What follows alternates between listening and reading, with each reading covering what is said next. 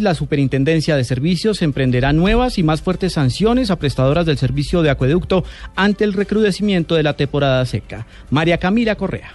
La Superintendencia de Servicios Públicos Domiciliarios advirtió que se abrirán nuevos procesos de investigación a prestadores de servicio de acueducto que no han reportado sus planes de contingencia frente al fenómeno del niño. Hoy cursan 90 investigaciones contra empresas que no han hecho los reportes correspondientes establecidos por el Ministerio de Vivienda. De 2.600 prestadores, solo 120 reportaron sus planes de contingencia antes del 19 de septiembre de 2015, que fue el plazo señalado por el Gobierno Nacional. María Camila Correa, Blue Radio.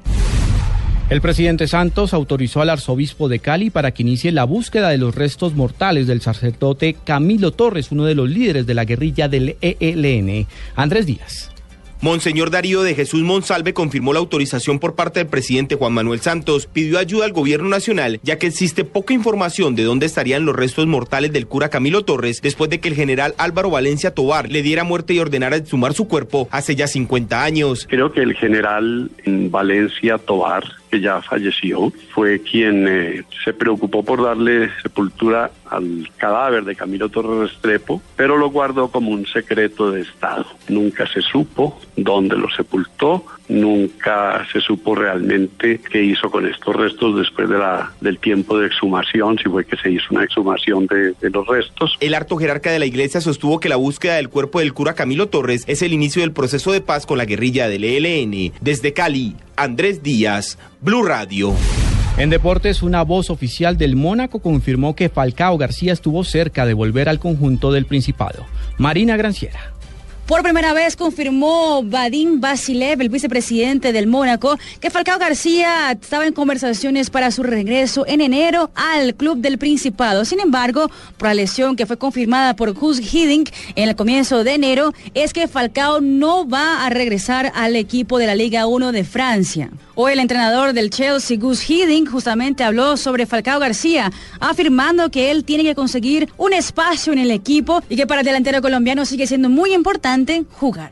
Well, for him it's important, yes. For him it's important to play, to play, to start playing, because if you see his uh, recent path of, of here and also in, in Man U not playing, yeah, that's difficult for a player. So he must look for the circumstances where he can play. Ese sábado el Chelsea se enfrenta al Everton por una jornada más de la Liga Premier. Marina Granciera, Blue Radio.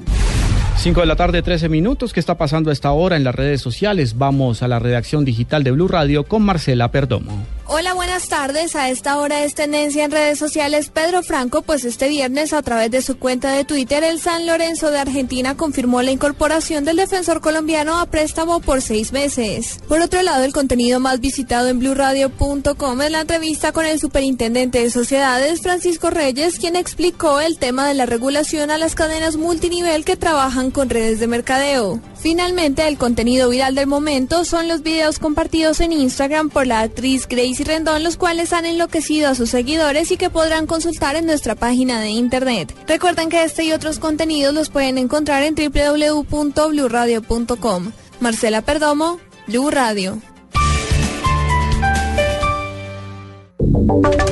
Y ahora en Blue Radio, la información de Bogotá y la región.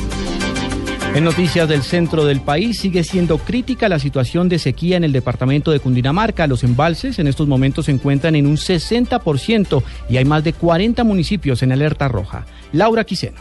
En 45 municipios de Cundinamarca se mantiene la alerta roja por el desabastecimiento de agua. De acuerdo a Néstor Franco, director de la Corporación Autónoma de Cundinamarca, los embalses en la región están en un nivel del 60%. Sí, efectivamente, el reporte sigue siendo eh, pesimista. Eh, el nivel de nuestro sistema de embalses nos tiene, nos tiene en un punto del 60% aproximadamente en cuanto al embalsamiento total, ya es un porcentaje que comienza a generar preocupación para garantizar no solamente el abastecimiento, sino para garantizar la generación de energía en el centro del país. Eh, ante la comunidad la necesidad de que se tomen medidas de ahorro de consumo. Las autoridades ambientales de Cundinamarca y Boyacá se encuentran en alerta máxima por los efectos del fenómeno del niño que se prevé se intensificará en los meses de febrero y marzo. Laura Quiseno, Blue Radio. Hoy inició labores el nuevo presidente de la ETB. Nos amplía la información Carlos Albino. Hola, ¿qué tal? Buenas tardes. Jorge Castellanos Ruedas inició hoy como presidente de la empresa de telecomunicaciones de Bogotá. Luego de una reunión extraordinaria, la Junta Directiva de la empresa de telecomunicaciones ETB designó a Castellanos como el nuevo presidente que fue propuesto por el alcalde de Bogotá, Enrique Peñalosa. Jorge Castellanos Ruedas es economista, financiero con PhD en Economía y Finanzas de la Universidad de Columbia en Nueva York. Además, se ha desempeñado como director de crédito público del Ministerio de Hacienda, superintendente bancario, director del Fondo de Garantías de Instituciones Financieras y presidente de Bancafé. Una de las interrogantes que deberá develar Jorge Castellanos Rueda es que si la ETB será privada. Carlos Arturo Albino, Blue Radio.